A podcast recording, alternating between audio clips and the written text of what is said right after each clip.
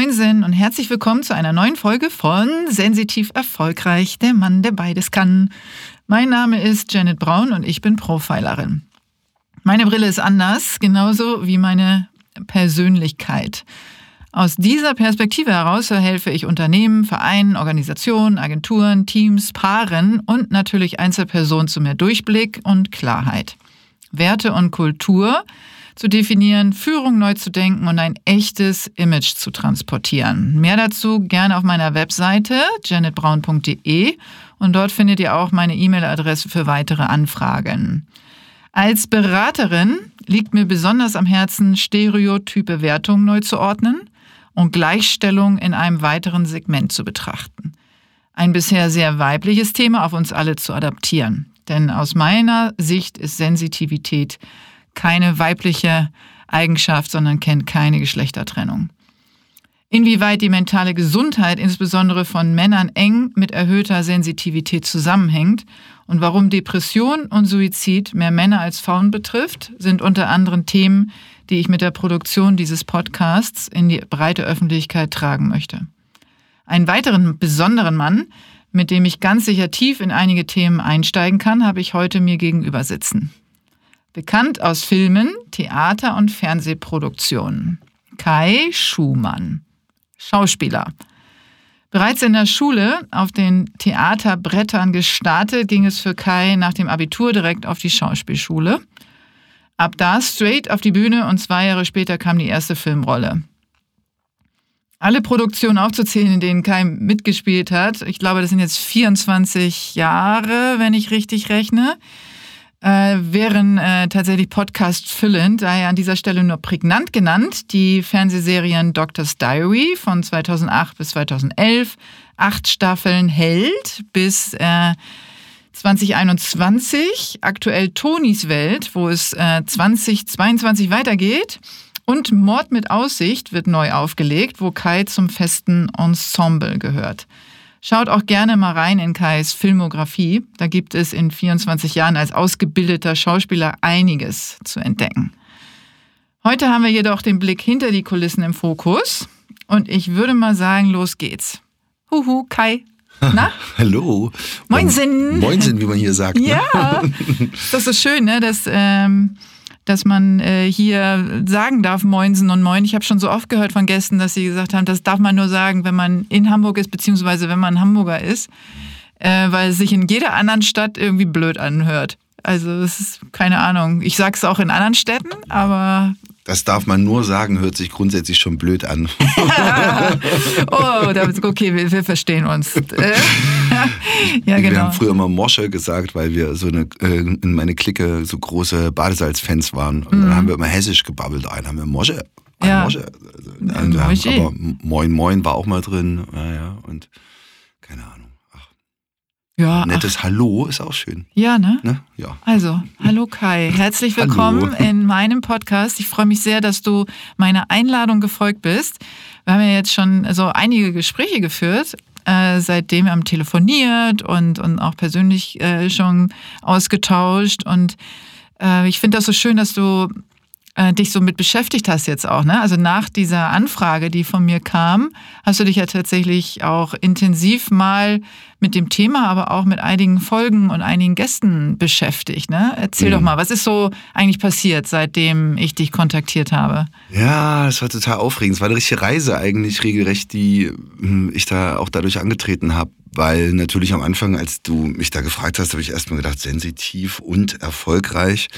Und da habe ich mit diesem Sensitiv, das war mir als Begriff eigentlich gar nicht so bewusst oder bekannt. Natürlich kenne ich meine persönlichen Themen, die auch interessanterweise, was du gerade beschrieben hast, die mentale Gesundheit betreffen, aber oder die emotionale Gesundheit. Und aber in dem Zusammenhang auf jeden Fall habe ich mir dann deine ganzen Folgen angehört und habe dann auf einmal so richtige Entdeckungsreisen, auch für mich Entdeckungsmomente gehabt, wo ich dachte, ah, das da kenne ich mich aber wieder. Und oh, das ja, das das kenne ich auch. Und hm, oh, das ist aber auch mein Thema. Und ja, das ist aber eine ganz interessante Sicht von jenem Mann. Und das ist auch eine sehr spannende Folge gewesen. Und ja, also gewisserweise hat mir das auch jetzt schon, würde ich sagen, so lange ist es ja nur auch noch nicht, es war jetzt irgendwie, glaube ich, vor ein paar Monaten, vor einem knappen halben Jahr oder so.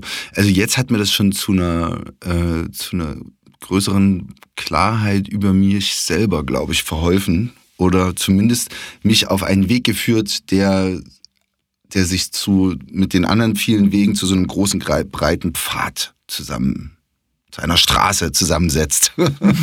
Also Kai ist auf jeden Fall auch jemand, der mit den Händen spricht. Also wenn wir jetzt Videoaufnahme machen würden, dann hätte man diesen breiten Pfad auch äh, visualisieren können. Ich finde es natürlich ganz toll, dass du mir so ein Feedback gibst und dass du mhm. dich damit so beschäftigt hast. Es ist nicht äh, selbstverständlich. Sowieso nicht, dass jeder äh, also überhaupt zuhört, aber ähm, dass du dich auch so damit auseinandergesetzt hast und dass du dann auch selber auch was schon ganz viel davon äh, mitgenommen hast. Du hast ja auch gesagt, so die eine oder andere Folge oder der eine oder andere Gast hat dich etwas mehr beschäftigt. Ne? Äh, mhm. Äh, magst du mal sagen, was da so die Themen waren? Ähm, ja, also ich fand das Gespräch mit dem Falk ganz mhm. toll. Falk Schacht. Falk mhm. Schacht, genau, das fand ich sehr interessant. Ähm, das hat mir auch eine äh, eine ganz neue Sicht nochmal auf gerade eben auf viel, viel Verhalten von der Hip-Hop-Szene irgendwie klar gemacht, aber auch grundsätzlich dieses das, das Verhältnis zur eigenen Sensitivität bewusster gemacht irgendwie. Und ähm, außerdem mit Micha, Micha Fitz, das äh, mhm. Äh, fand ich natürlich auch super, das Gespräch über, ähm, über sein, seine ADHS, ne? Das ist, glaube ich, so hat er es, glaube ich, äh, genannt ja. oder beschrieben.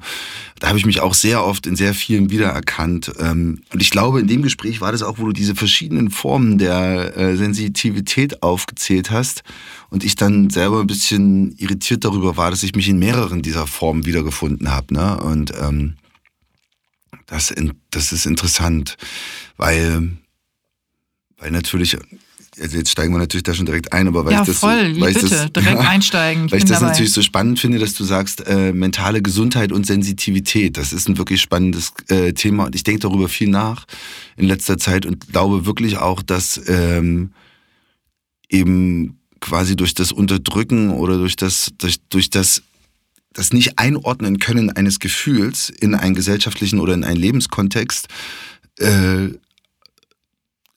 es auch schnell dazu kommt, dass man sich eben selber krank fühlt oder sich vielleicht auch geistig krank macht, weil man, weil man das, weil man einen Teil von sich immer wieder versucht zu verleugnen oder wegzudrücken oder wieder sagen, das ist nicht richtig, das ist zu viel. Also bei mir ist es dieses zu viel. Ich hatte meine Zeit meines Lebens das Gefühl, ich bin zu viel. Ne? Und äh, ich habe das früher in meinem, ich meine halb, also halb, ich habe syrische Wurzeln, mein Vater ist Syrer und habe das früher meinen syrischen Wurzeln immer zugeschoben, ne? so das, das berühmte Temperament, was irgendwie äh, aber auch natürlich ein Schwachsinn ist, was man heute weiß, dass man das so, dass man das irgendwelchen Ethnizitäten, äh, Ethnien zuordnet, ja. Ja, Emotionalität ist tatsächlich etwas, was äh, früher so äh, zugeordnet wurde. Ja, mhm. also umso südlicher sozusagen, umso emotionaler und, äh, und wir sind ja eigentlich hier die Norddeutschen und die Skandinavier, umso weiter du hochkommst, äh, gen Norden, emotionskalt sozusagen. Mhm. Ne? Und äh, und, und ich finde das ganz gut, dass man das so ein bisschen aufräumen kann. Dass, dass man sagt, das hat gar nichts damit zu tun, sondern das hat was damit zu tun, wie expressiv man mhm. seine Gefühle äußert. Und ich glaube, da sind uns vielleicht äh, ein paar Südländer, wenn man das so sagen darf, äh, voraus, indem sie halt expressiver ihre, ihre Gefühle nach außen tragen, ja, mhm. ihre Emotionen. Das heißt aber nicht, dass die, die das nicht tun, weniger Emotionen haben. Mhm. Genau, exakt. Ja, ja in dem Zusammenhang war natürlich diese auch diese ganze Beschäftigung, also das die ganze Thema durch den Black Lives Matter Protest ist ja unglaublich intensiv in das, in das Bewusstsein des Thema Rassismus nochmal gerückt. Und in dem Zusammenhang habe ich mich auch ganz viel mit, äh, mit diesen ganzen Begrifflichkeiten beschäftigt, habe die Bücher gelesen, ja, also von Alice Hasters oder von Tupoka Odette. Odette oder Odette ist. Oh. Mhm. Odette, mhm. Odette, genau so rum. Äh, das ist wirklich ein Standardwerk, wo ich finde, das muss man einfach gelesen haben, das Buch. Ähm, und habe ganz viel erstmal wieder nochmal neu verstanden und eben in dem Zusammenhang auch nochmal ganz klar verstanden, dass wir alle alles in uns tragen. Ja, das ist so spannend, ne? Also, dass wir alle sozusagen, wenn wir heute so, sozusagen diese, diese Abgleiche von uns machen würden oder diese, diese Gender, äh, nee, Quatsch, Genforschung betreiben würden, dann würden wir, würden wir so viele ethnische Anteile in uns finden. Und das finde ich halt dann so interessant, weil das quasi völlig klar macht, dass diese Zuordnung von Temperamenten oder so zu Ethnien einfach Quatsch ist, ne?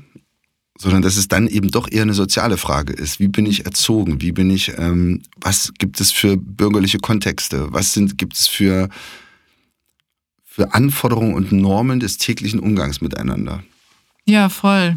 Also du hast ja, ähm, wenn wir jetzt ein, also so ein bisschen ähm, Punkt für Punkt ne, ja, auseinandernehmen von, von dem, weil du hast natürlich jetzt äh, schon ganz viele tolle Sachen gesagt, aber wenn wir jetzt einmal deine Sinne, du hast gesagt, dass äh, du festgestellt hast, auch beim Hören von den, von den Podcast-Folgen, ähm, dass verschiedene Sinne bei dir auch ähm, mehr ausgeprägt sind. Also mhm. wie stellt sich das so dar? Äh, beschreib das mal. Also also ich habe mich, also das eine, wo ich mich immer wieder gefunden habe, ist diese ADHS-Beschreibung. Ne? Mhm. Das ist, ähm, obwohl es beschreibt jetzt nicht konkret den Sinn. Das beschreibt, ich sage, ich, ich würde mal an, andersrum, ich fange es nochmal an. Ich würde sagen, mhm. der Sinn, der, der bei mir am extremsten wirkt und mich auch am extremsten beschäftigt und auch belastet wirklich, also es belastet mich auch wirklich, ist das Fühlen. Mhm. Das heißt, ich habe eine, eine extreme Gefühligkeit, würde ich fast sagen, oder meine Gefühle sind sehr, sehr, sehr stark. Teilweise unerträglich stark. Also teilweise so stark, dass ich äh, darunter wirklich leide. Dass ich äh, Gefühle nicht regulieren kann. Also dass es mir sehr schwer fällt, Gefühle zu regulieren. Ne? Und je mehr man das Gefühl hat, man muss sie regulieren, desto schlimmer ist es ja auch. Und also in diesem gesellschaftlichen Kontext. Ne? Ähm, es ist halt einfach eigenartig, wenn du irgendwo in einem Café sitzt und liest irgendwie einen Artikel über irgendetwas, was dich halt negativ berührt und du fängst, brichst einfach lautstark in Tränen aus mitten im Café und hörst auch nicht mehr auf, ja. Und kannst aber trotzdem auch noch freundlich und nett zu den Leuten sein, aber du kannst halt nicht aufhören zu heulen, weil es halt so schlimm ist, ja, für dich. Ähm, das kommt irgendwie eigenartig, sage ich jetzt mal, in, der, in der Regel. Das gibt's auch andersrum in dem, in, dem, in dem extremen Übermaße an Fröhlichkeit. Dann ist das so extrem, dass es schon nervt für andere wiederum. Ne? Und ähm, also diese extreme Emotionalität, die ist wirklich ein großes Thema. Und mh, mm, es betrifft das ja nicht nur deine eigenen Gefühle, wie du mir ja auch erzählt hast, sondern auch dieses Mitfühlen ja, also, dass es nicht nur ist, äh, dass du jetzt manchmal, wie du sagst, drüber bist mit deinen eigenen Gefühlen, also was mhm. du selbst fühlst, mhm. sondern ähm, dass du so stark mit anderen mitfühlst. Ja, mhm. also die Gefühle von anderen äh, sich so stark auf dich auch äh, transportieren, dass du ähm, auch da wieder eine Reaktion hast und dich das unheimlich mitnimmt, oder?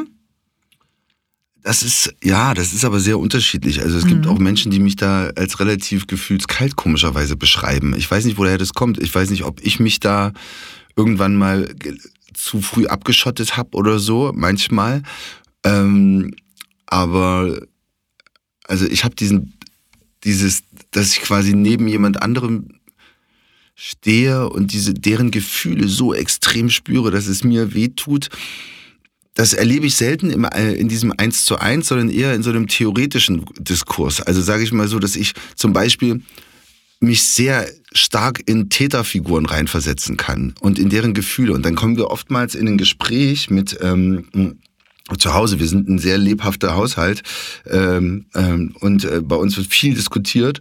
Und wenn es zum Beispiel um Thematiken geht wie Kindesmissbrauch, mhm. sehr schwierige Themen, ne? Kindesmissbrauch oder, oder Gewalt im Haushalt oder so, dann nehme ich manchmal die Position ein, oder besser gesagt, nehme ich oft die Position ein, dass ich sage, mir tut der Täter auch sehr, sehr leid. Und das ist etwas, was viele Menschen überhaupt nicht nachvollziehen können. Weil sie sagen, der Täter ist ein, ein Täter, der übt Gewalt aus und aus, da ist das Böse markiert, ne? So, da wir ja heute über die Auflösung davon mhm. sprechen wollen, geht es mir so, dass ich fühle das Leid, den Druck, den, den, den Überpuls, die Extremität des nicht anders handeln können, als so zu handeln. Damit will ich das nicht rechtfertigen ne? nicht entschuldigen. Ich glaube aber, dass ein großes Problem in unserer Gesellschaft ist, die, die Täter sozusagen oder Menschen, die, die solche Taten begehen, einfach nur dämonisieren, geben wir ihnen nicht die Möglichkeit, dass sie lernen, ihre Emotionalität in den Griff zu bekommen und nicht mehr Täter zu sein. Weil wir müssen ein, ein Täter muss ja die Chance haben, nicht mehr Täter zu sein, sage ich jetzt mal, oder Täterin, aber meistens sind es ja Täter. Aber ich bin jetzt weggedriftet. Ne, ja, aber das ist Aber auch es gar, gar, nicht so, gar nicht so schlimm, weil äh, ich habe dazu tatsächlich mit, mit Falk Schacht auch Mhm. mal ähm, eine, oder wir haben das mal thematisiert, dass ähm, in unseren Seitenwechselfolgen, ich überlege gerade, welche das war, ob sie ähm, zweite oder dritte war, das müsst ihr mal selber äh, recherchieren, wo wir über Psychopathen und Soziopathen gesprochen haben, also über die Täter Mhm. und ähm, wo, ich auch darüber gesprochen habe, wer inwieweit was dafür kann. Mhm. Ja, also dass es auch ähm, eine, eine Störung gibt, eine ähm, tatsächlich eine, eine Störung des, des, der Hirnwege, ja, dass man nicht empfinden kann, dass man nichts fühlen kann und äh, dass das auch oft zu Tat, Taten führt. Und auch, wie du gesagt hast, es ist ja auch ein Tabuthema eigentlich, so wie wir jetzt sprechen, sozusagen die, ähm, die Position des Täters einzunehmen. Und trotzdem muss man sich damit beschäftigen, woher der Impuls zur Tat kam, um eben auch vielleicht den Tätern die Chance zu geben, wieder in ein normales Leben zurückzufinden oder auch festzustellen, und damit beschäftigen sich eben jetzt auch neuerdings mehr Psychologen mit, um festzustellen, woher kommt der Impuls. Ist das ein dauerhaft gestörter Impuls oder ist das ein äh, Impuls, der durch ein Trauma ausgelöst wurde, wo man dann dran arbeiten kann? Da gibt es große, große Unterschiede. Und ich denke mal, dass bei dir auch dieser Impuls daher kommt, sich da rein zu versetzen, weil es eben eine, ich glaube, du kannst dich gut identifizieren mit Traumata. Mhm. Ja. ja. So fühlt sich das für mich an, ja? Ja. Weil jemand, der, weil du sagst, du sprichst von Leid. Mhm. Ja, also dieses Leid, was dieser Täter Mhm. empfindet. Und ein Leid, wenn ein Täter ein Leid empfindet, Mhm. kann er ja nicht gefühlskalt sein. Mhm.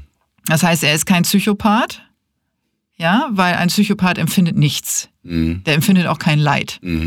Mhm. Ja? Und jemand, ähm, der eben tatsächlich eine Gefühlskälte aus ähm, anatomischer Sicht hat, empfindet auch kein Leid. Kann das gar nicht empfinden. Das heißt, der Einzige oder die Einzige, äh, die Leid empfinden können, die Person, die Täter, äh, sind Soziopathen. Mhm. Sind also Menschen, die durch ein Trauma ausgelöst zu Täter oder Täterin werden. Mhm. Und das ist offensichtlich das, wo du äh, irgendeine Form von ähm, Verhältnis zu hast. Ja, dass du sagst, okay, ich spüre ein, ich kann dieses Leid spüren. Und das kann auch oft damit zu tun haben, dass man ähm, aus, aus der Familiengeschichte heraus, ne, dass es irgendwie früher Täter gab, die, aus, die eben gelitten haben und äh, wie auch immer. Also da gibt es ja ganz viele Wege, warum man so äh, empathisch tatsächlich mit bestimmten Situationen ist, obwohl man selber vielleicht nie in dieser Situation war. Also ähm, es ist natürlich, das eine ist natürlich die Beschäftigung durch den Beruf, ne? Mhm. Die hängt damit viel mit zusammen. Und bei mir ging dieses Thema extrem auf, als ich äh, bei die Verantwortlichen, ähm, so hieß das im Arbeitstitel, glaube ich, oder heißt der Film, ach, ich bin, dieser Film, das müsste man nochmal recherchieren, die, Ver, die Verantwortlichen oder die Ver, ist auch egal, auf jeden Fall in einem Kinofilm habe ich einen, ähm, äh, Priester gespielt, der eben sich auch an äh, dann den, den Vorwurf oder wo im Film rauskommt, dass er eben Kinder missbraucht hat, ja. Und äh, in dieser Beschäftigung damit, mit diesem Thema, habe ich natürlich mich, du musst ja, du kannst ja als Schauspieler oder Schauspielerin, kannst du nicht deine Figuren verurteilen, wenn du sie spielst, ne? Weil wenn du das machst, hat halt alle eine Distanz zu der Figur. Das heißt, du wirst aufgefordert dazu, was mir übrigens nicht immer leicht gefallen ist, äh, in die Figur hineinzugehen und, ähm, und eine Berechtigung und eine Begründung für deren Handeln zu finden. Damals habe ich mich intensiv mit diesem Thema wirklich auseinandergesetzt äh, und habe dabei eben festgestellt, dass es eben quasi wie so eine, ich weiß nicht, ob das der richtige Begriff ist, ich bin eben kein Psychologe und kein Psychiater, aber äh, ob, wie so eine kognitive Dissonanz gibt, das ist ja so ein Vorgang, der oft dazu führt, dass wir grausame Taten rechtfertigen, wie eben, so entstand ja auch Rassismus, nur mal ganz nebenbei, äh, als Rechtfertigung, äh, ist das quasi du eigentlich ja dadurch, dass viele, viele Täter haben, zumindest war es meine Recherche so, haben in ihrer Kindheit selber Missbrauch erlebt. Also dieses Trauma, das du beschreibst. werden, das führt dazu, dass sie in einer, das irgendwann ummünzen in ein Liebesgefühl und, äh, und sich selber in einem kindlichen Alter festhalten und da bleiben in ihrem Kopf, weil das Trauma ja nicht gelöst ist, da festsitzen. Und dann gibt es aber die andere Person, die genau weiß, dass das strafbar und schädlich und gefährlich ist und die das Kind um jeden Preis beschützen muss. Und deswegen alles dafür tun wird, dass das nicht rauskommt, damit das Kind, das kleine Kind, was in dem Trauma sitzt, beschützt ist.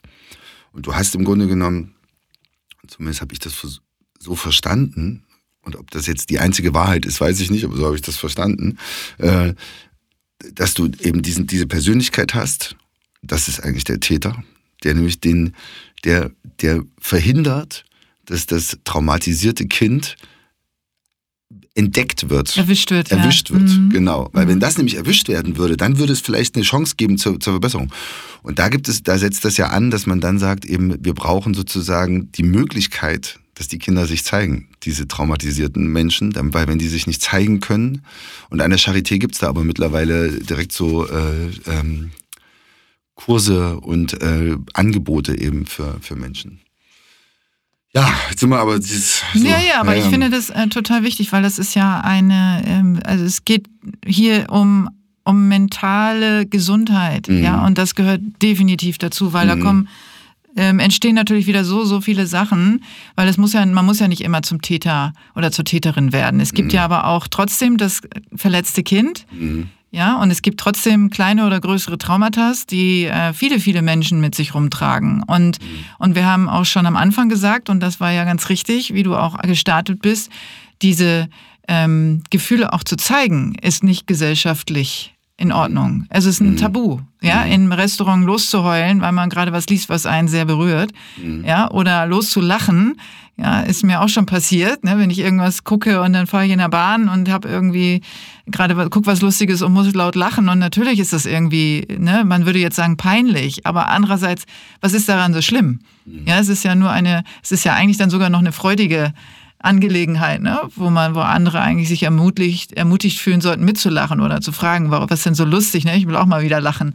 So und ähm, und deswegen ähm, finde ich alles, was hier auch besprochen wird, ähm, löst ja in, in den Hörerinnen da draußen irgendwie wieder was aus, was dann vielleicht dazu führt, dass sie sagen, ähm, ich habe auch irgendwie ein Trauma, jetzt verstehe ich das. Mhm irgendwie ist in mir auch was Kindliches, was ich bisher nie bearbeitet habe und, äh, und den Ansatz dann finden, sich damit mal wieder näher auseinanderzusetzen. Weißt du, was ich manchmal denke, wenn man den, wenn man den Babys nicht abtrainieren würde, zu schreien, wenn ihnen was wehtut, äh, dann würden alle nur draußen rumrennen und die ganze Zeit schreien, wenn ihnen was wehtut. Und dann würde man vielleicht viel mehr Probleme viel schneller in den Griff kriegen, weil es einfach unerträglich wäre, wenn alle immer nur rumbrüllen würden die ganze Zeit. Ja, dann würde man versuchen, die Probleme zu lösen, weil man es ihnen eben nicht einfach abtrainieren kann oder ihnen verbieten kann. Ja. Also wir lernen ja, glaube ich, als Kinder ganz, ganz, ganz früh, in verschiedenste Muster zu passen und Rollen zu passen und werden da auf unterschiedlichste Arten. Und leider geben wir Eltern diese Konflikte, die, wenn wir sie nicht gelöst haben, vorher, bevor wir Kinder kriegen, sie dann wieder an unsere Kinder weiter. Ja? Das ist, ähm, das ist etwas, was, was mir zum Beispiel auch extrem wehtut, weil ich glaube, dass ich viele Dinge hätte früher in Angriff nehmen sollen in meinem Leben. Ne? Einfach vom, um mich hätte mich viel eher um meine seelische Gesundheit kümmern müssen eigentlich. Ne? Jetzt mache ich das, jetzt gehe ich, das, äh, gehe ich zur Therapie und finde, es gibt diesen schönen Spruch, dass man, der heißt, wenn mehr Leute eine Therapie machen würden, müssten weniger Leute eine Therapie machen. Den finde ich ganz toll, ja, den, den finde ich ganz großartig, weil der trifft Ja, klar, weil es so sich zu. multipliziert, ne? Mhm. Weil, wie du schon sagst, wenn du, wenn du dich als Eltern und du bist Vater, mhm. ja, wenn du dich als Eltern mit deinen äh, Themen auseinandersetzt, gibst du weniger an deine Kinder weiter und deine mhm. Kinder müssen nicht irgendwann zur Therapie. Genau, exakt, ja. Ja.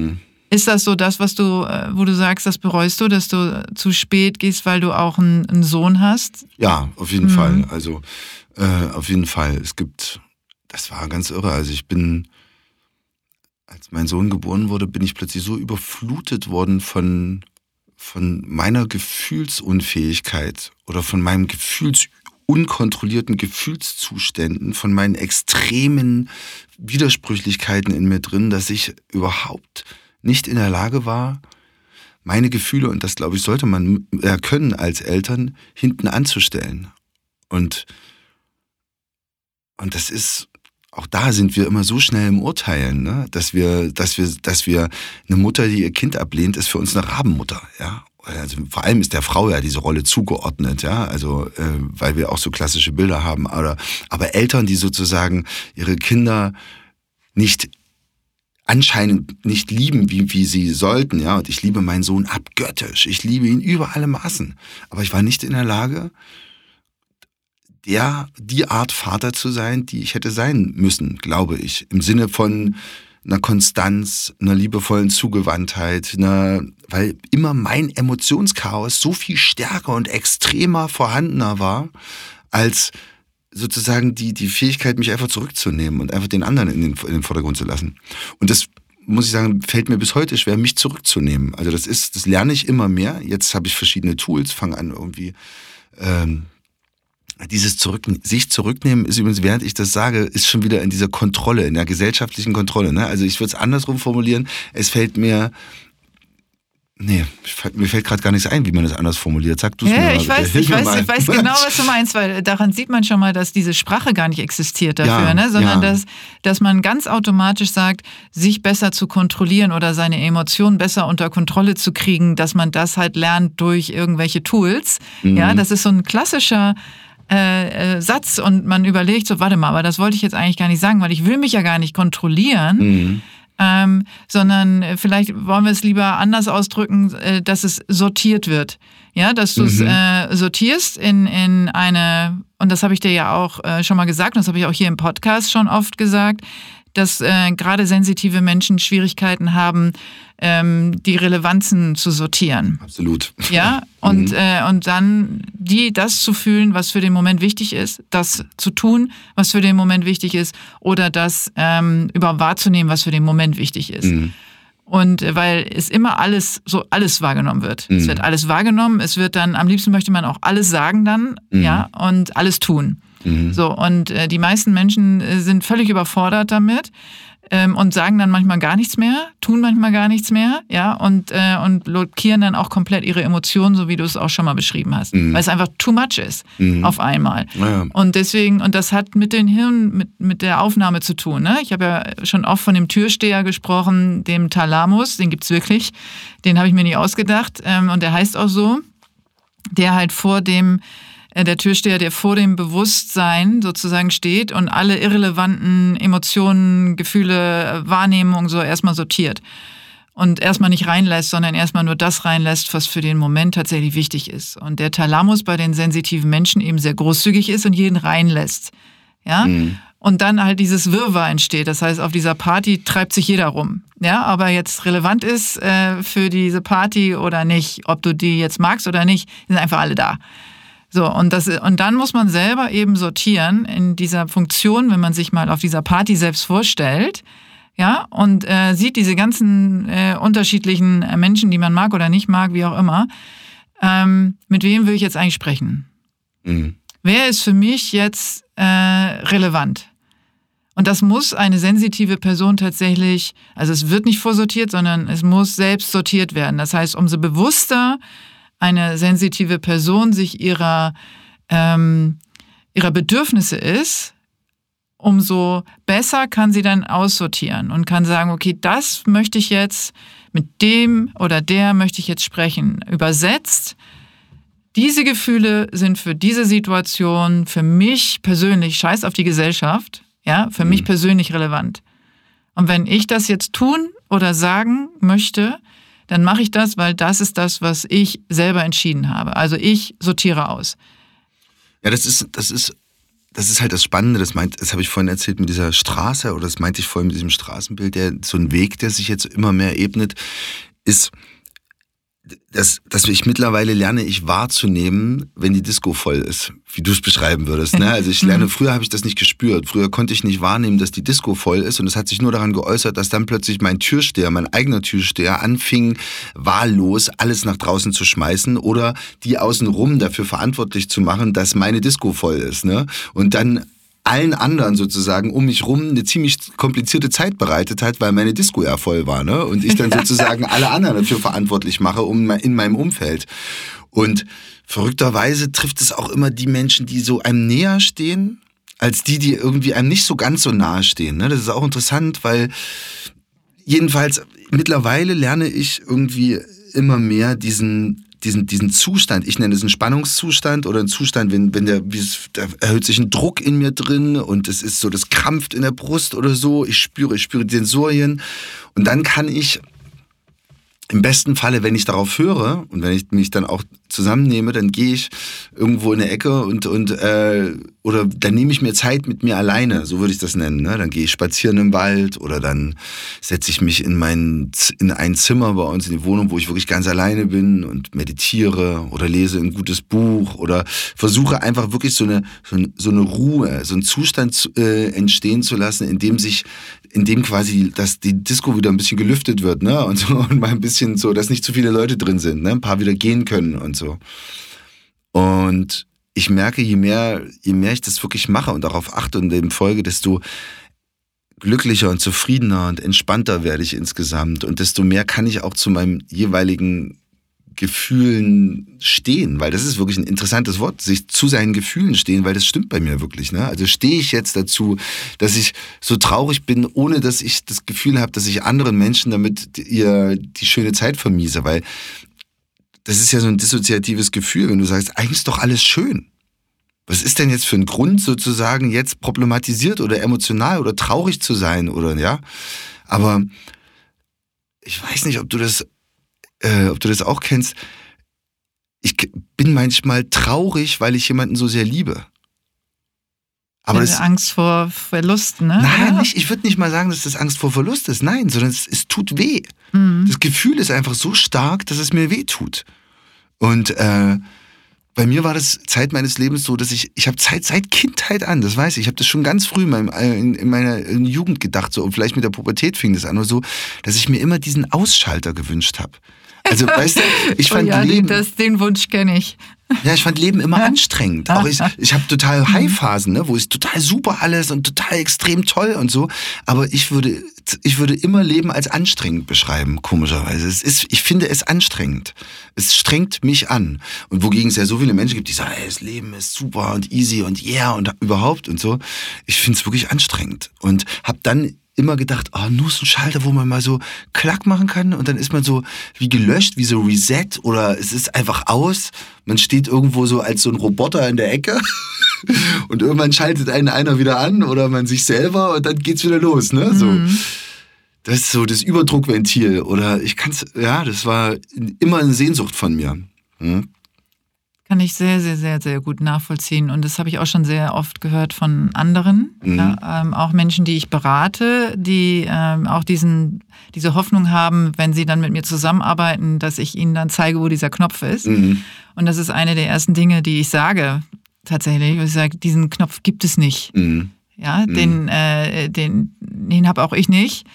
Ähm, und den gibt es einfach, der existiert nicht. Es gibt nur ja. die Umgehensweise mit dem, wie du bist und den Weg zu finden, und dabei helfe ich dir, den Weg zu finden, äh, dass es erträglicher wird, beziehungsweise es im besten Fall diese ganzen Talente äh, umzuwandeln und diese ganzen Emotionen in äh, Produktivität und in deswegen auch Erfolg. Ja, also was das mhm. für jeden Einzelnen auch immer bedeutet, ist ja, ja super, müssen wir eigene, auch drüber sprechen. Genau, eigene Definitionssache, aber ja. diese äh, diese Umwandlung in etwas Positives ja, und nicht in diesem Negativen behaftet zu bleiben, sondern zu sagen, es gibt Menschen, die können das, die können nicht so doll lieben, mhm. ja, wie du es gerade beschrieben hast. Und wie traurig ist das? Und klar, dass man denkt, naja, aber dafür haben sie vielleicht ihren Frieden, ja, so, mhm. und haben mhm. nicht so einen Stress damit, aber dann sind wiederum die, die es nicht empfinden können, auf der anderen Seite denken, oh, ich wünschte, ich könnte. Mhm. Ja, und wir sind ja immer oft so, dass wir sagen, auf, ne, das Gras ist grüner auf der anderen Seite und so. Das kennen wir ja alle irgendwie. Ne? Äh, fängt ja schon damit an, bei Frauen, die einen ja kurze Haare wollen lange Haare haben, die langen Haare wollen kurze Haare haben, die einen locken glatte Haare und so weiter. Ja, und, ähm, und es gibt immer irgendwas, wo man sagt, äh, ach, wenn ich das jetzt hätte, dann würde es mir viel besser gehen. Oder wenn ich das jetzt wäre, äh, dann wäre ich viel erfolgreicher. Und ich finde es viel schöner zu sagen, zentriere dich mal auf das, was du hast. Und wenn du ein sensitiver Mensch bist, hast du jede Menge. Ja, mhm. jede Menge. Und du hast natürlich auch noch den Beruf gewählt, wie das viele ähm, äh, machen tatsächlich, das, weil das ein sehr kreatives Feld ist, wo du dich auch austoben kannst. Und ich glaube, dass das ganz gut ist, um deine, äh, all deine Ideen beziehungsweise all deine Emotionen auch mal darzustellen. Dazu haben ja viele gar keine Chance. Ne, mal so ein Bösewicht zu spielen oder einen Liebhaber zu spielen oder weiß ich nicht. Also was ist so, was sagst du ist so, also wobei hilft dir das und welche Rollen helfen dir am meisten? Das Interessante, also weil du den Beruf erwähnst, ist, was mir vorhin durch den Kopf ging, wie das alles losging mit meiner Schauspielerei. Ja, das war, ähm, ich hole ein bisschen aus, um dann auf das andere zu kommen. Die, also mich hat in der Tat eine Deutschlehrerin, eine sehr sensitive Persönlichkeit, wie ich denke, äh, auf dem, da war ich 14 Jahre, 14, 14 oder 15, 15 Jahre alt oder so, hat sie, hat sie mich zum Schauspiel im Grunde genommen äh, geführt. Ähm, die, das war eine ganz faszinierende Lehrerin, weil die hat in der Klasse gestanden und wenn du etwas gesagt hast, dann hat sie sich, also in einem Gespräch über einen, über einen Text oder über sonst irgendwas, dann hat sie sich weggedreht und ist zum Fenster gegangen und hat manchmal zehn Sekunden nichts gesagt. Und hat sich dann wieder umgedreht und hat ihr geantwortet. Und das ist etwas, finde ich auch interessant, wenn man so Klassen rückwirkend betrachtet. Mich hat es total fasziniert. Ich habe mich total ernst genommen und, und, und gehört gefühlt. Und um mich rum gab es aber auch sehr viele, die gesagt haben, oh, äh, das nervt. Also ich würde jetzt wirklich gerne, Deutsch nervt sowieso, ist ja eh klar. Man will auch nicht nachdenken. Man möchte jetzt gerne fünf Zahlen runterrattern und dann möchte man irgendwie möglichst raus. Und diese Lehrerin, Christine Schaubs, ähm, hat äh, mich damals äh, irgendwann gesagt, komm doch mal zum, äh, zur Theatergruppe. Und ich war zu der Zeit ein linker, autonomer, total im Kampf und im Krieg mit mir und der Welt und äh, bin auch von der Schule zwei Jahre später geflogen, weil ich äh, zu aggressiv war, weil ich auch meinem meinem Klassenumfeld Angst hatte vor mir, weil ich halt bei jeder Ungerechtigkeit aufge aufbegehrt habe und auch wirklich die meiner Meinung nach sehr spießbürgerlichen MitschülerInnen äh, zur Sau gemacht habe, wenn ich jemand anderen verteidigen musste und so. Was aber natürlich egal, aus der heutigen Sicht betrachtet auch ein bisschen ähm, übertrieben natürlich war. Aber sie hat diese Wut und diese, dieses Gefühl erkannt, glaube ich, dieses, dass, dass ich nicht wohin, wo, wo, wusste wohin damit dass ich das kanalisieren muss und hat mich eben zu dieser Theatergruppe geholt. Und das hat mich nicht mehr losgelassen. Der Moment, dort auf der Bühne zu stehen, hat in dem Moment, wo ich spiele, fühle ich mich plötzlich frei und plötzlich leicht und plötzlich ist es ähm, ist die Realität, diese Realität des Spiels, der Vorgang, mit Leuten auf der Bühne zu stehen, etwas zu sagen, etwas eine Energie zu produzieren, die, die Energie auch rauslassen zu können. Das ist, das gibt mir so eine Freiheit und so eine Leichtigkeit dann. Ähm, und das hat sich vor, fortgezogen. Ich konnte halt ab dem Moment nicht mehr aufhören zu spielen. Also das Spielen war mein Thema. Ich bin dann, habe dann eine Schauspiel Theatergruppe gegründet, habe mich dann beworben an den Schauspielschulen, bin genommen worden, war am Theater ganz lange und vermisse das Theater heute auch oft, weil diese, diese, diese Größe der Expressivität, die Expressivität fehlt mir manchmal beim Film, in der, in der Filmarbeit. Mm, es ergibt sich im Moment einfach nicht. Aber es ist in der Tat so, dass, dass, dass dass wenn man, dass man in diesen Figuren, das Ausleben in diesen Figuren, diese Emotionalität in diesen Figuren auszuleben, mich erleichtert. Ja, das glaube ich, das, ja. weil das halt, weil du eben ähm, expressiv sein kannst. Ne? Mhm. Du kannst ganz viele Emotionen rauslassen. Aber sag noch, noch mal, welche, also was für Charaktere ähm, das ähm, noch befeuern. Also wo du sagst, okay, da äh, danach bin ich wirklich ähm, nicht nur erschöpft, sondern leer, leer und, äh, und konnte einfach auch mal wirklich ganz viele Emotionen rauslassen, die ich im alltäglichen Sein nicht lebe oder nicht leben darf, in Anführungsstrichen. Ich kann das ehrlich gesagt schwierig an, an Charakteren festmachen, an einzelnen Charakteren. Es mhm. sind eher Situationen. Äh, das sind Dinge, die ich mir vorstelle. Also ein ganz einfaches Beispiel. Ähm, ich musste bei Held musste ich sehr viele Szenen sehr schnell hintereinander drehen. Ne? Also manchmal musst du da wirklich, weil das halt eine Serie ist, die relativ schnell produziert wird, relativ, musst du dann manchmal an einem Vormittag irgendwie äh, gerade den Tod eines sehr guten Freundes, danach irgendwie eine oberflächliche Untersuchung, im nächsten Moment eine Liebeserklärung und dann bekommst du noch die Nachricht, dass du gerade Vater geworden bist. Das spielst du alles an einem Tag, sage ich jetzt mal. Mhm. Ne, so, gehst also durch diese ganze, äh, durch diese ganze Welt deiner Gefühle. Und es gab so eine Szene, da weiß ich noch, da muss, brauchte ich sehr schnell ein Bild dafür, dass ich aus Versehen jemanden sehr wehgetan habe. Ja, sehr wehgetan und Angst hatte, dass der Mensch tot ist.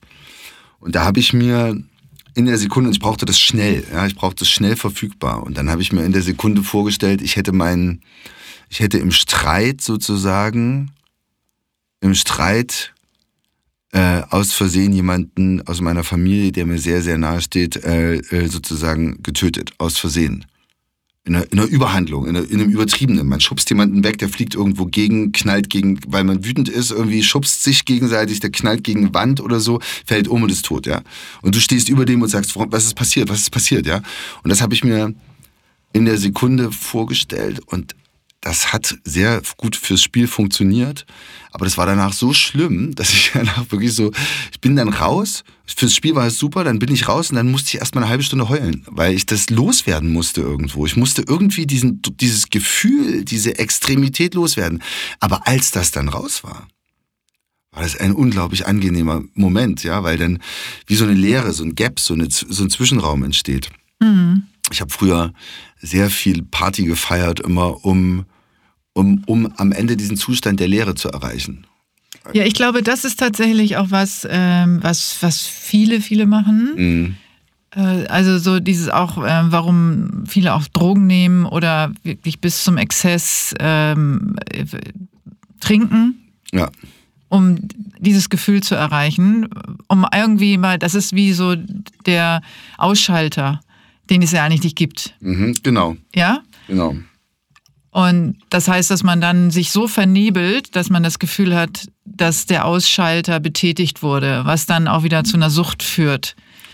Ja, Ganz und, schwieriges Thema. Ja. ja, und vor allem im, im Nachgang wieder dazu führt, dass du ja, dass quasi die, der Konsum von Substanzen verschiedener Arten meist dazu führt, dass du dann nachher ein Leck an, äh, an Hormonen in deinem Körper hast, also ein Manko, ein chemisches Ungleichgewicht, was oft zu depressiven Zuständen führt, oft zu oder auch zu aggressiven Zuständen oder äh, also zu verschiedenen neurotischen, kann man das neurotisch nennen? Ich weiß nicht, auf jeden Fall zu psychischen Zuständen, die wiederum deine Sorge um deine Gefühle befeuern, ja, oder mhm. dein, dein, dein, dein, dein, dein negatives Selbstbildnis wieder befeuern am Ende, was dann wieder dazu führt, dass du wieder Substanzen nimmst, um wieder die, den Leerraum zu erreichen, was wieder dazu ist, wie ein Perpetuum mobile im Endeffekt deiner eigenen, ähm, deiner eigenen Unglücklichkeit oder Unzufriedenheit oder so, ja.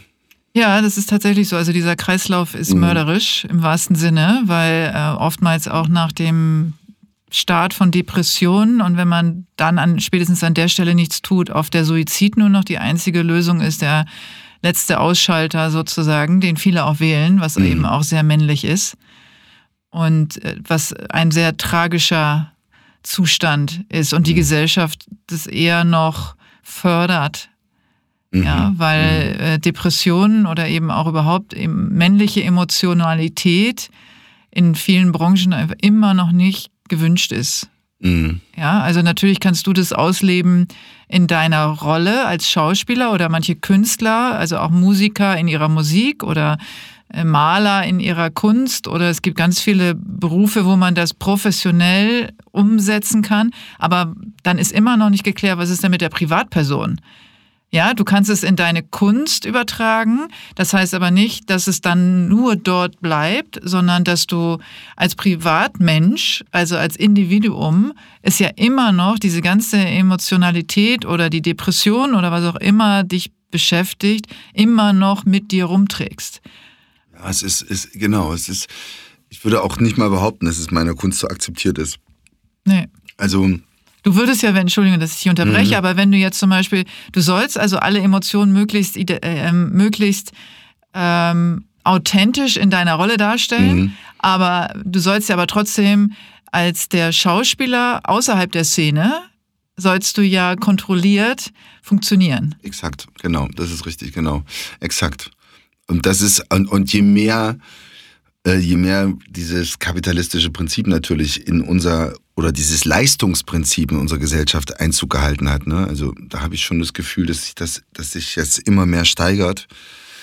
Mein persönliches Empfinden, vielleicht täusche ich mich da, aber ich habe schon das Gefühl, dass quasi diese Form von Leistung und, und leistend, also das sozusagen das ständige Mehr, das ständige Wachstum an Leistung, Wirtschaftswachstum, wie wir es, also was unser äh, Prinzip ja ist, sich auch in die Biologie eingeschrieben hat, also in unsere sozialen Vorgänge, in unsere biologischen Vorgänge in Arbeit. Und da ist das natürlich da am, am Set, am Beruf auch genauso. Also der Schauspieler, der vor 20 Jahren waren die, war das total akzeptiert, dass die alle Freaks sind, dass die irgendwie freaken. Heutzutage ist das schon wichtig, dass die auch funktionieren, die SchauspielerInnen, ne? dass die wirklich funktional auch sind. Also ja, weil es ist natürlich auch eine Produktion ist teuer. Mhm, genau. Ja, und da gibt es dann auch keine Zeit für Animositäten äh, mhm. neben Nebenschauplätze mhm. sozusagen. Mhm. Das heißt, alle, die beteiligt sind, müssen äh, möglichst schnell und möglichst äh, dienlich funktionieren. Mhm. Ja, so, äh, so ist das. Und dann äh, aufs Wort hören, parieren ja, äh, dem, der den Ton angibt oder der. Und das ist schon ähm, eine für, für eine für eine Person, die so viele Emotionen hat und diese Emotionen dann auch auf Knopfdruck darstellen mhm. soll, ja, kann ich mir vorstellen, ist das schon auch eine große Schizophrenie. Mhm. Ja, also dann in dem Moment sollst du, ja, mhm. sollst du es abrufen, aber dann, sobald die Kamera aus ist oder so der Vorhang fällt, soll es dann möglichst auch sofort wieder weg sein. Ja, du sollst auch möglichst locker, leicht und lustig und umgänglich sein und mhm. freundlich mit allen reden und irgendwie.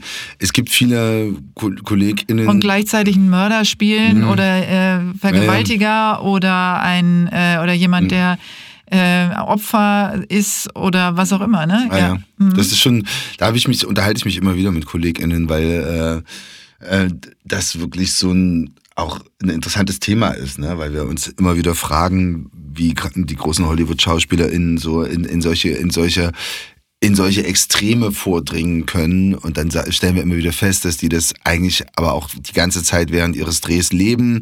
Und dann ist der nächste Schritt, ja, aber mach das mal bei uns. dann sagst du, ja, könntest du schon, aber. Und dann, also man landet ganz oft in dieser, in so Relativierungen ich glaube, dass es durchaus möglich ist, solche Wege zu gehen, aber das kostet sehr viel.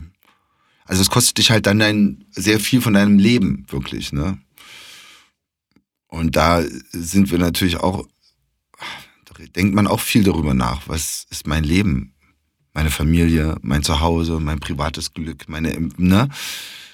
Ja, da beschäftigt dich ja auch sehr viel. Du hast ja mhm. auch vorhin schon angedeutet, dass Rassismus für dich einfach auch ein Riesenthema ist weil mhm. äh, du auch äh, mit einer äh, BIPOC Frau zusammenlebst und mhm. deren Sohn, ja, also das ist auch ein mhm. Thema, was für euch einfach zu Hause ja auch stattfindet. Ja, genau. Und äh, meine Tochter, also wir haben ja noch eine, eine Pflegetochter, genau, die ist auch BIPOC, mhm. auch ähm, und ich habe das, ich habe als Kind viel Diskriminierung erlebt. Jetzt, das, soweit man, ich, man sich damit beschäftigt, nennt man das ja nicht Rassismus, aber es ist eben eine Diskriminierung, eine starke Diskriminierung erlebt, auch, auch selber.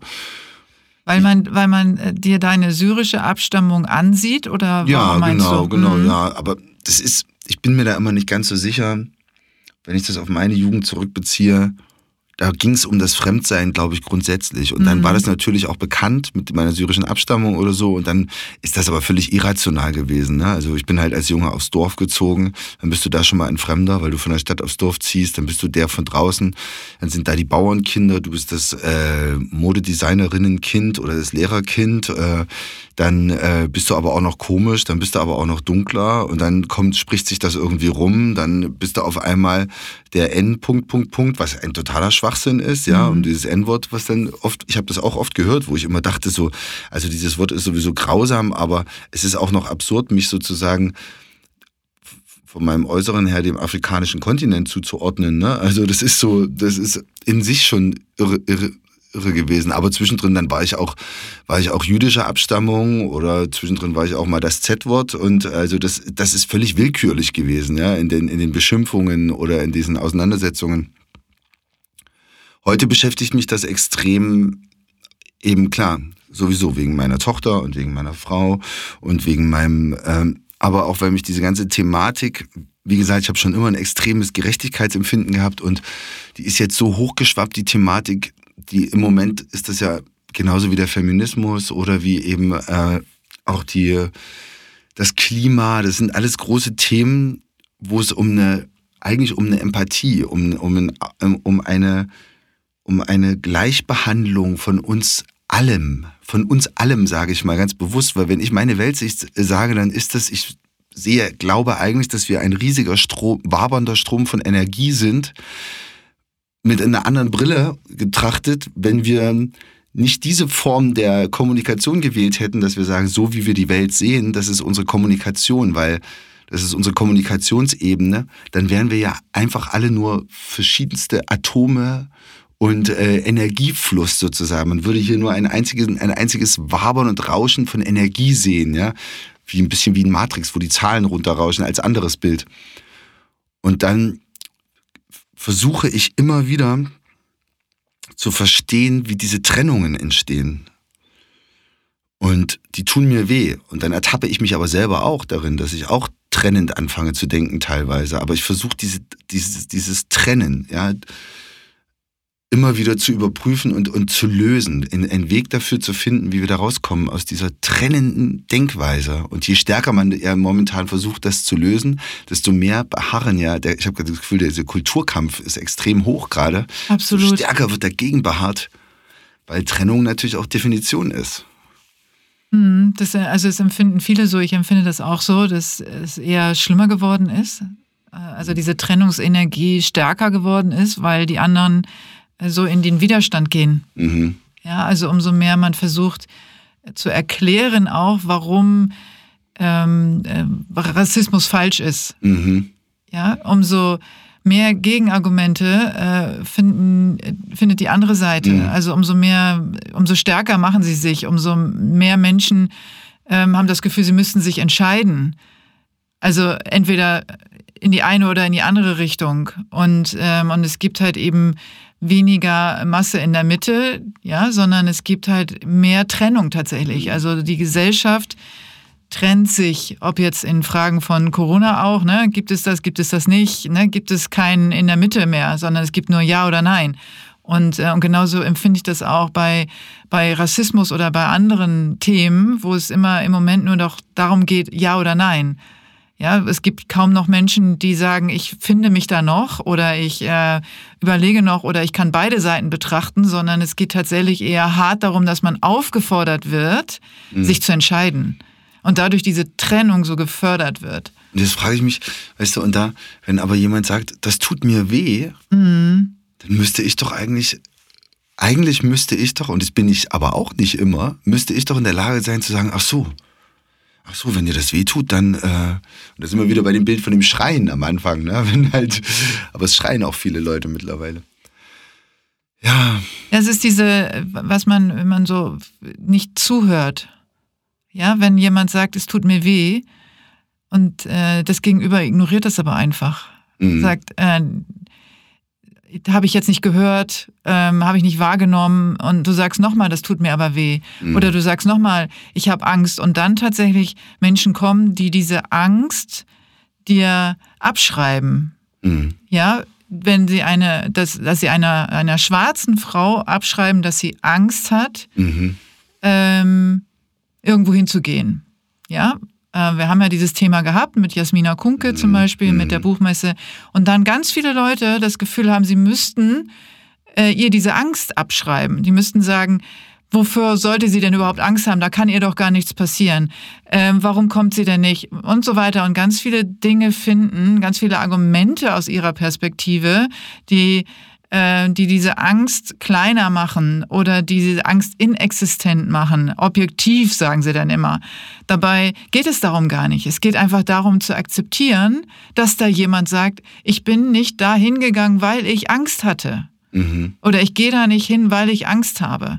Und wie kann dann jemand anders dann behaupten, Diese Angst existiert nicht. Ja, genau. Und du bist doch gar nicht diese schwarze Frau. Woher ja, willst du denn wissen, ja, wie sich das anfühlt? Genau. Genau. Ja, das ist, das beschreibt der Tupoka Oget so toll in dem Buch, wenn sie sagt, es ist, als ob ich dir immer über den Fuß fahre und mhm. du schreist au und du sagst immer, jetzt, es tut doch gar nicht weh. Ja. Jetzt hab dich doch mal nicht so, ja. Ganz genau. Au, das tut doch gar nicht weh, jetzt hör doch mal auf und fahr wieder rüber und fahr mhm. nochmal rüber und. Ja, das ist äh, schwierig. Also du hast ja nun auch äh, im direkten Zusammenleben, mhm. ja, wird ja deine, deine Lebenspartnerin, wird da ja auch viele Erfahrungen gemacht haben, die du sozusagen miterleben mhm. musst, oder? Wie ist das? Also wie, äh, wie sprecht ihr darüber zu Hause?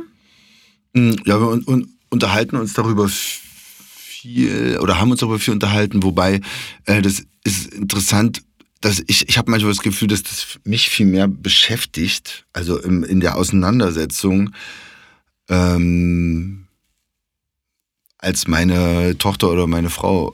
Mhm. Aber ich glaube auch, weil ich versuche zu verstehen und äh, das und auch versuche auch mein Denken immer wieder zu überprüfen und zu verstehen. Und das ist halt einfach, das gehört vielleicht auch zu meiner Sensitivität, wenn, wenn man das so nennen darf, dass ich immer dieses, dass ich mit diese Situationen und gesellschaftliche Kontexte ähm, unglaublich auseinandersetze. Also ich, ich durchlebe, durchlebe politische Haltungen, ich durchlebe Theorien, ich durchlebe zukünftige Möglichkeiten, um mich innerlich darauf vorbereiten zu können. Also was ganz absurd ist, wenn ich es erzähle, wie ich durchlebe die Vorstellung, was passieren würde, wenn jemand einen mir geliebten Menschen umbringen würde. Und das durchlebe ich wirklich gedanklich wieder und wieder und wieder, weil ich überzeugt davon bin, dass Selbstjustiz und Rache äh, sozusagen der falsche Weg sind, dass unser System, unser Rechtssystem die Grundlage unseres Humanismus ist und sozusagen meine Antwort darauf nicht sein könnte, mit Gewalt zu sein, weil ich mich dann zum selben, zum sel zur selben Person machen würde. Also muss ich mich ja irgendwie gedanklich darauf vorbereiten, dass ich in dem Moment nicht impulsgesteuert reagiere. Und deswegen durchlebe ich das. Immer wieder und wieder und wieder. Und, und das ist, das ist echt, äh, das ist echt absurd. Also es kommt mir natürlich manchmal auch absurd vor, aber. Ich glaube, dass viele Hörerinnen das tatsächlich kennen. Weil ja? ich kenne es auch. Ja. Ah ja, das ist mhm. toll. Ich habe schon so viele Situationen schon immer und immer wieder durchlebt, um mich vorzubereiten. Mhm. Ah ja. Ja. Siehst du? Und ich glaube, dass das viele, viele kennen. Also wirklich um das, um dieses Gefühl schon durchleben und diesen Schmerz und diese, ich weiß nicht, oder manchmal auch Freude oder Traurigkeit. Also es gibt ja nicht nur mhm. negative mhm. Situationen, es gibt ja auch positive Situationen, ja. die man sich, die man wirklich, äh, wie als wäre es wahr. Mhm. Ja, als wäre es äh, äh, realistisch durchlebt mit all dem, was dazugehört. Und ich kenne das total gut. Ich weiß genau, was du meinst. Ach, super. Ja, das ist mhm. spannend. Weil das habe ich noch nicht so, das, das habe ich noch nicht so oft erlebt. Nee, da redet ja auch keiner drüber. Ja, ja, das stimmt. Du bist ja jetzt hier auch, äh, ich meine, es ist ein Traum mit dir, äh, dieses Gespräch zu führen, weil du bist so offen und so radikal ehrlich. Ja. Äh, und das ist, macht riesen, riesen, riesen Spaß, wenn ich das sagen darf, weil es einfach genau dieser Purpose ist von diesem Podcast, dass, dass wir hier sitzen und so Dinge von uns geben, die uns so beschäftigen, wo es sonst keine Plattform gibt. Weil mhm. sonst äh, ist kein, wo man das Gefühl hat, man kann das gar nicht sagen. Ja, man kann das gar nicht sagen, was man für Fantasien mhm. hat, was man für Emotionen hat, was man für Gefühle hat ähm, und, und all diese Dinge. Und deswegen, das soll ja hier möglich sein. Darum geht's ja. Damit mhm. dann nicht nur ich sage, ich kenne das, sondern auch ganz viele Hörerinnen da draußen sagen, ey, endlich spricht das mal jemand aus. Mhm. Ja, das war, das ist aber interessanterweise vor, ich weiß nicht, wann das anfing. Irgendwann in meinem Leben habe ich für mich beschlossen, ähm, dass ich weniger zu verlieren habe, je ehrlicher ich oder je radikaler ich meine, mein, meine Haltungen äh, sage, weil dann muss ich natürlich auch nicht so viel verstecken und habe nicht so einen, diesen, diesen Druck sozusagen, diesen Druck sozusagen irgendwie dann mit den Bewertungen umgehen zu müssen. Weil wenn ich für mich die Haltung habe, ich, also andersrum gesagt, äh, ich denke an ähm, Eminem und diesen Film Eight Mile, könnt ihr euch an den erinnern? Und dann mhm. gibt es doch am Schluss diese Szene, wo er die, die ganze Zeit übersucht er nach dem Diss, nach dem Rap, den er sozusagen machen kann und er wird immer wieder fertig gemacht von dem Gegenüber und in der letzten Szene geht er hoch und sagt, ja, du wirst jetzt das über mich sagen, dass meine Mutter eine Schlampe ist, dass ich der Loser bin, dass ich der Typ bin, der nichts kann, dass ich der Typ bin, der nichts, nichts, nichts kann. Und er nimmt dem Gegenüber im Grunde genommen jedwede Chance, ihn negativ zu bewerten, weil ich habe es eh schon alles selber gesagt. Was willst du denn jetzt noch bei mir machen? Ne? Und das ist irgendwie, das ist komisch, aber das ist, äh, ist, ist trotzdem interessant, weil mich das auch selber, das darüber nachdenken berührt mich irgendwie auf eine Art, dass es nämlich nicht normal ist. Also ich spüre, während wir darüber sprechen, spüre ich die Mauern. Verstehst du, was ich meine? Mhm. Ich spüre, dass so, so viel Konvention und Mauern immer existieren, also um uns rum existieren. Und ich frage mich, wofür die notwendig sind. Sind das, sind, ich bin ja dann immer ganz schnell dabei, dass ich sage, das sind Machtorgan, also Macht, das sind Riten, die zur Ausübung von Macht antrainiert worden sind, so nenne ich das. Zur Ausübung der Unterdrückung antrainiert worden sind. Denn Menschen, denn wenn der Mensch sich sozusagen in, in, in Konventionen einordnen muss, dann ist er auch besser kontrollierbar auf eine Art. Also besser, und, und Macht ist ja schon ein Thema, auch in unserer Gesellschaft, ne? auch wenn wir in einem sehr freien System leben. Das Schwierige dabei ist, dass man im Umkehrschluss ja trotzdem sich selber auch gewissen gesellschaftlichen Konventionen unterordnen möchte, nämlich dass wir eben nicht rausgehen können und irgendjemand umbringen können oder irgendwie Gewalt ausüben wollen oder aber das kommt aus dem Wollen.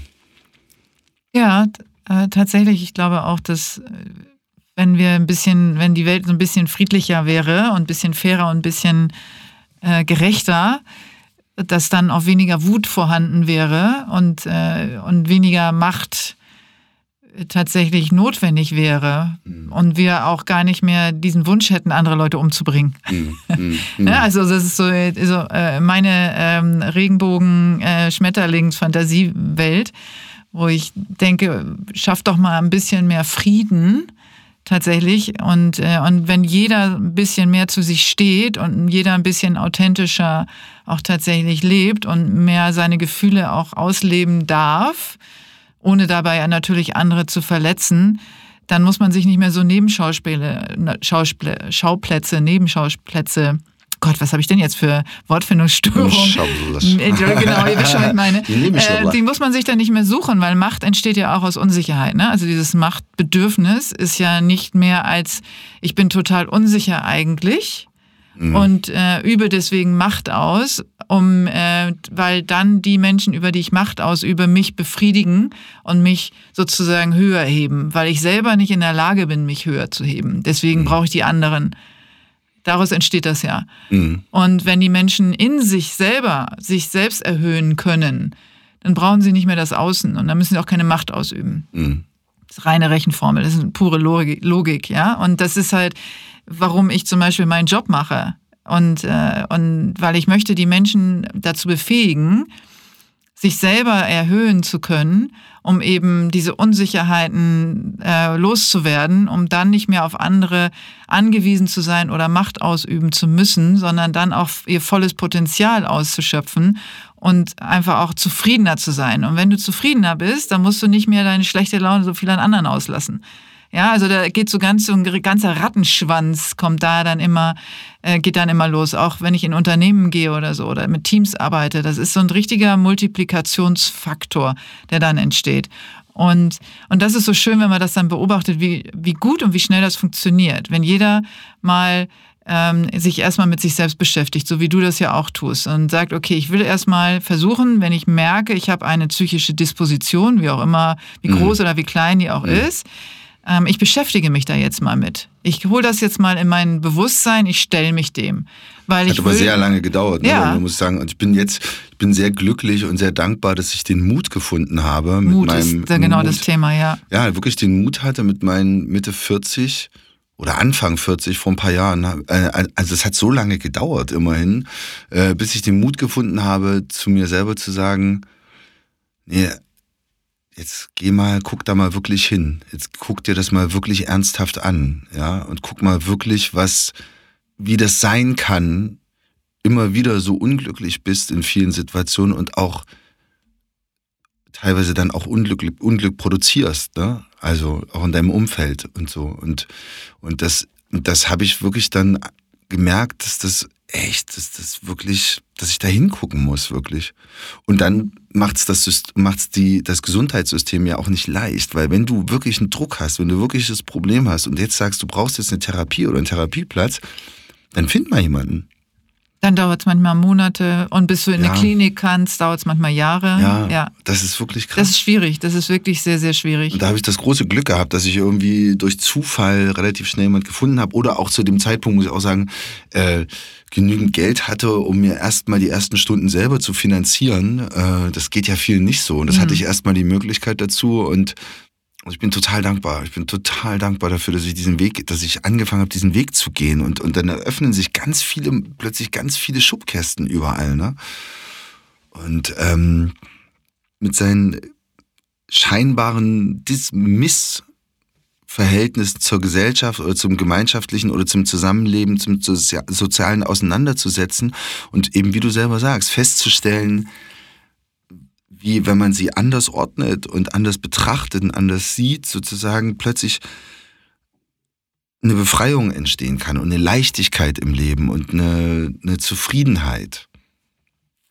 Und dann entsteht vielleicht, wie du auch selber sagst, immer äh, ein anderer Erfolg, wobei ich ja diesen Erfolgsbegriff ja so kompliziert finde, weil er so ein, weil er heute als so ein Mantra unserer Gesellschaft äh, so dasteht. Ne? Also zeig mir mal den oder die Instagrammerin, äh, die davon erzählt, wie erfolglos sie ist.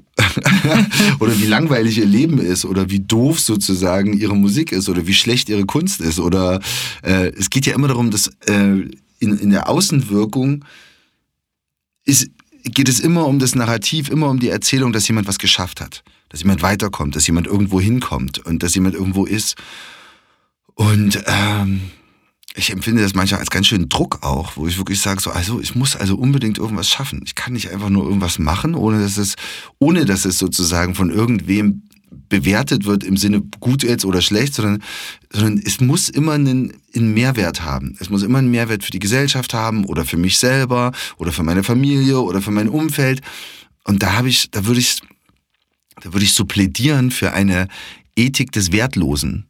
Der oder der Ethik der Langeweile oder Ethik der Sinnlosigkeit oder äh, was sind die Formulierungen dafür? Aber weißt du, was ich meine?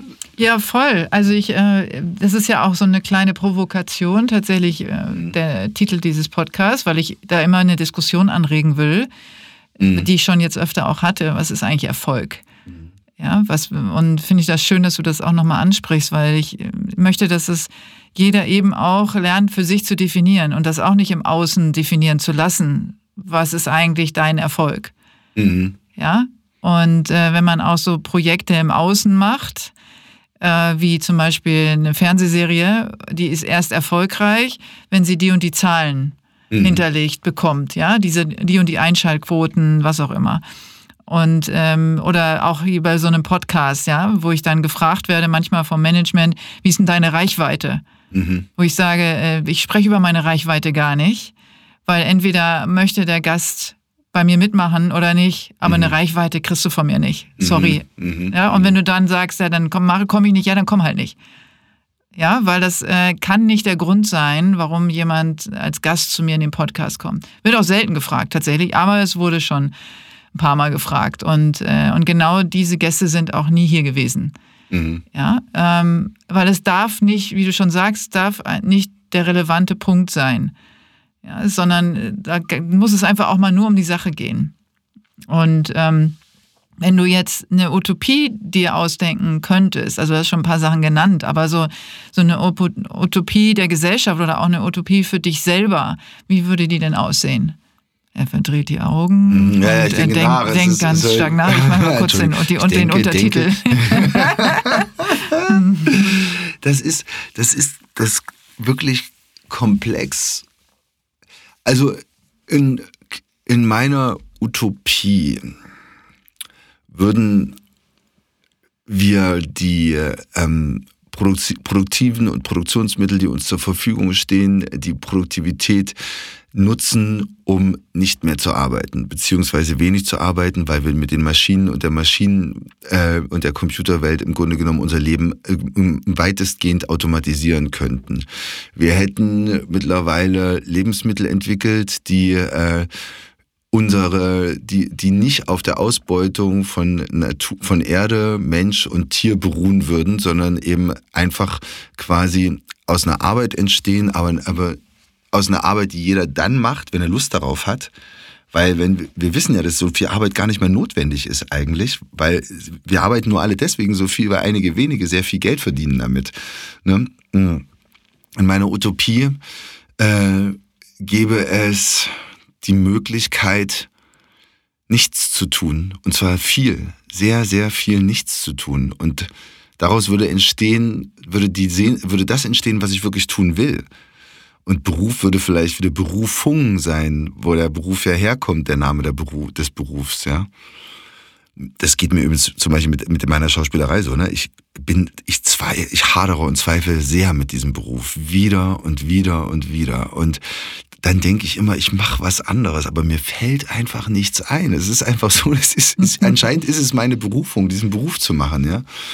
Und in meiner Utopie, hm, meine Utopie ist überhaupt nicht ausgereift, weil ich nicht weiß, wie die sich umsetzen lässt. Aber in meiner Utopie gibt es halt äh, in dem Sinne keine Klassen, äh, gibt es in äh, keine mh, hm, für Kindergartenvorstellung ist das so ein bisschen.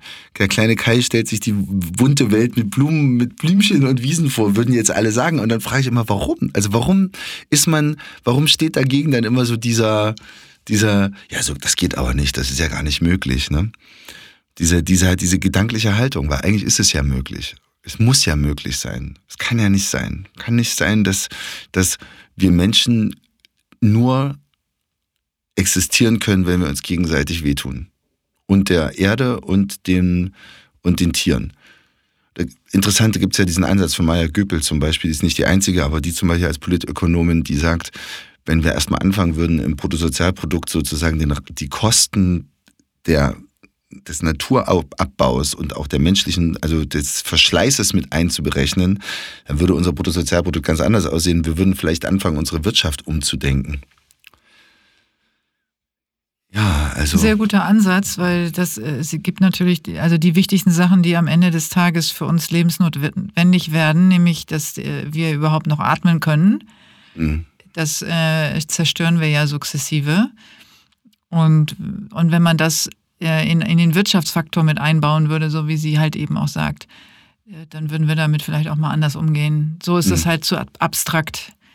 Das ist, glaube ich, für, für die meisten das Problem. Auch diese kurzfristige, dieses kurzfristige Denken. Solange ich lebe, wird das ja noch nicht passieren. Das ist ja irgendwas in der fernen Zukunft, also interessiert mich das nicht. Mhm. Die eben nicht an die Kinder und Kindeskinder denken, ja. Aber das ist nochmal eine ganz neue Diskussion, die wir, die wir führen könnten. Aber wir sind tatsächlich schon am Ende, Kai. Ja, hat Spaß gemacht, ne? Aber ich habe noch eine Frage, ja. die ich immer stelle, weil ich finde das ganz schön, wenn mein Gast sozusagen als äh, Schlusswort so sagt, was möchtest du meinen Hörerinnen mitgeben? Gibt es irgendeine Botschaft, die du raussenden willst, die vielleicht angelegt ist an all die Dinge, die dich beschäftigen oder vielleicht nur ein, ein, eine Sache, das kannst du selber entscheiden. Was ist so das, was du zum Schluss nochmal, um das Ganze rund zu machen, loswerden willst? Ich würde sagen, ich würde euch bitten, schaut nicht weg, schaut hin, äußert eure Gefühle zu Situationen, im, auch im öffentlichen Leben, wo ihr vielleicht das Gefühl habt, es geht euch gar nichts an oder es ist gar nicht, ihr seid dafür gar nicht zuständig, wenn euch Dinge, wenn euch Dinge beschäftigen, wenn ihr Dinge für falsch und ungerecht empfindet, dann, dann stellt sie zur Disposition, dann sagt sie, dann äußert sie, dann nehmt teil, denn ich glaube, dass es ganz, ganz oft ganz, ganz vielen Menschen helfen würde, wenn sie nicht alleine wären da draußen in Momenten, wo sie große Unterstützung eben brauchen würden. Super schön, dem ist nichts hinzuzufügen. Ich bestätige das nur. Und äh, bedanke mich ganz, ganz herzlich bei dir, Danke dass dir. du äh, hier in Hamburg, ist ja nicht deine Heimat, war eine Zeit lang, ne? du hast ja Mhm. hier auch eine Zeit lang gewohnt, aber bist ja jetzt äh, in Köln verhaftet sozusagen. Und ähm, freue mich, dass du hier in Hamburg zu Besuch warst. Und Ja, war äh, sehr schön. danke dir wirklich von Herzen für dieses äh, intensive und sehr ehrliche Gespräch. Danke dir.